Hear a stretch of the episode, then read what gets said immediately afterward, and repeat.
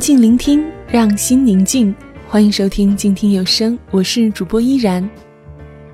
前几天，我的一个朋友去相亲，回来以后和我们吐槽说，对方是一个非常非常无聊的人，没有任何的兴趣爱好，而且也不能理解他在工作之余爱旅游、爱运动，没事儿爱写个毛笔字儿的小文艺情怀。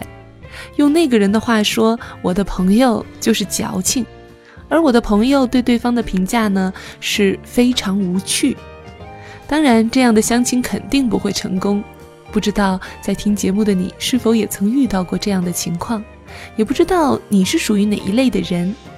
我呢，比较喜欢有趣的人，虽然他们做的一些事情可能和现在中国普遍的实用主义不太相符，换句话说就是有趣儿没用。但我仍然爱和有趣的人交朋友。而且也一直努力成为一个有趣的人，没用就没用吧。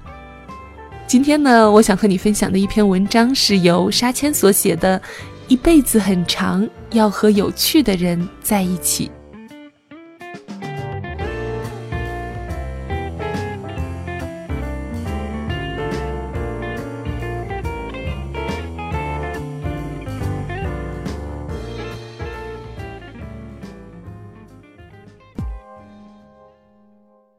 王小波说：“一辈子很长，就找个有趣的人在一起。容貌总会改变，面颊不可避免要松弛，可是对于生活的趣味，则如同一技傍身，学习不来，学会了就丢不掉。粗茶淡饭不要紧，朋友散场没关系，兵荒马乱也无所谓。和有趣的人在一起，一盏红烛，一杯烧酒，可饮风霜，可温喉。”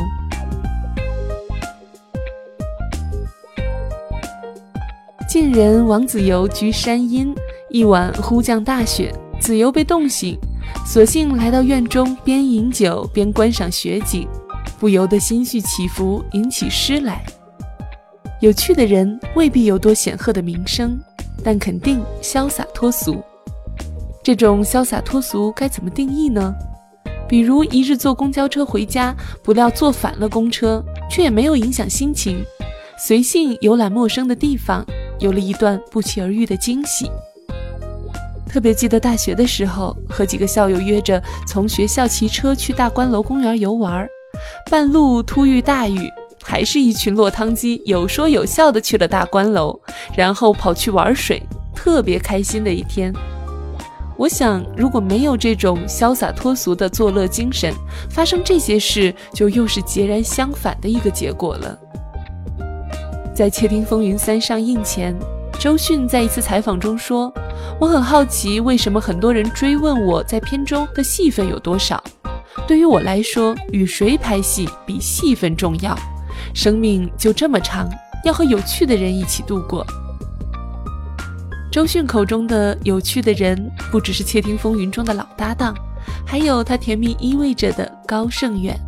特别喜欢周公子的灵气劲儿，随性洒脱。直率而有趣，只有这样的周公子，在经历七场恋爱后，才能有情人终成眷属。一次和友人聊天，谈及对一个人的至高评价是什么，我答有意思。无独有偶，不久前读到一名流的文章，说在对交往对象的最高评价这件事上，几位好友的观点竟出奇的一致，无外乎这是一个很有意思、很精彩的人。顿时共鸣感铺天盖地。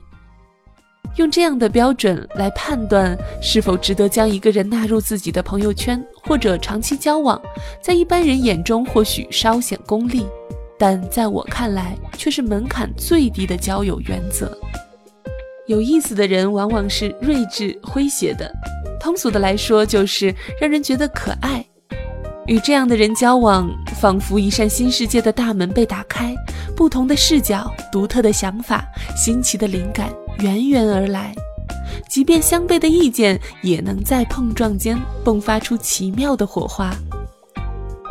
日语中有一个词叫做“成田分手”，说的是该国很多新婚夫妇结束蜜月旅行后，随着飞机降落到成田机场，两个人的关系也以分手收尾。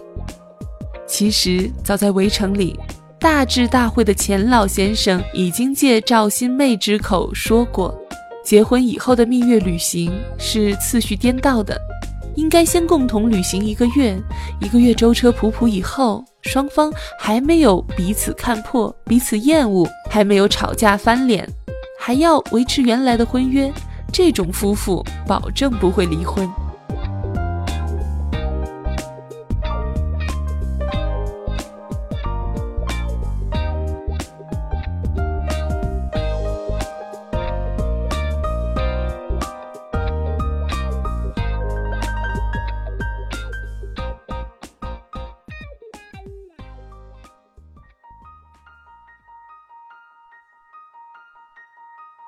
沧桑岁月的损耗对象不仅是容颜，还有激情。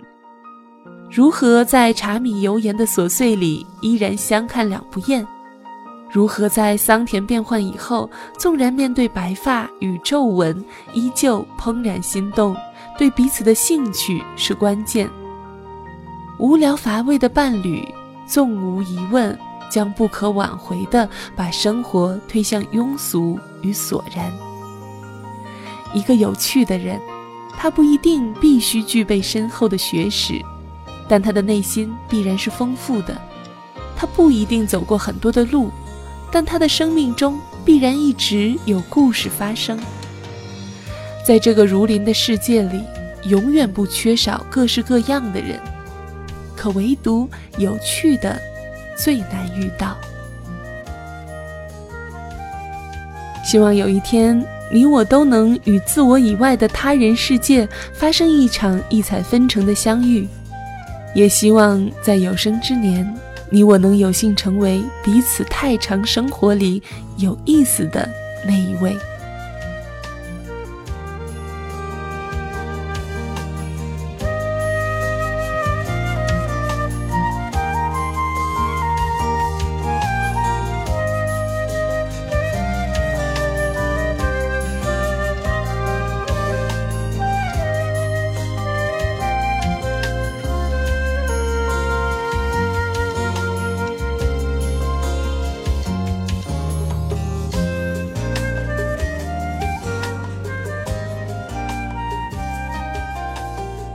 感谢你收听今天的节目，我是静听 FM 主播依然。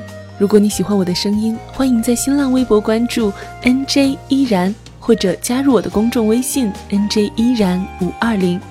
想要收听更多的有声节目，欢迎在公众微信平台搜索“静听有声工作室”。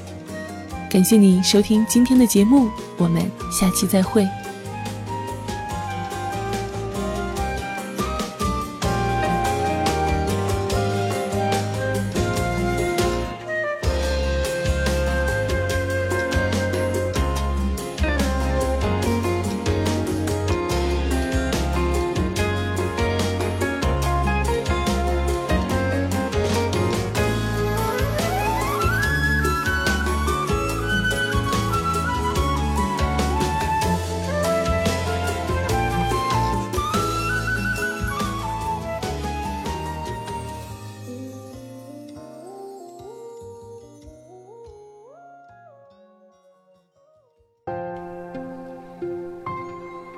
朵花开的时间，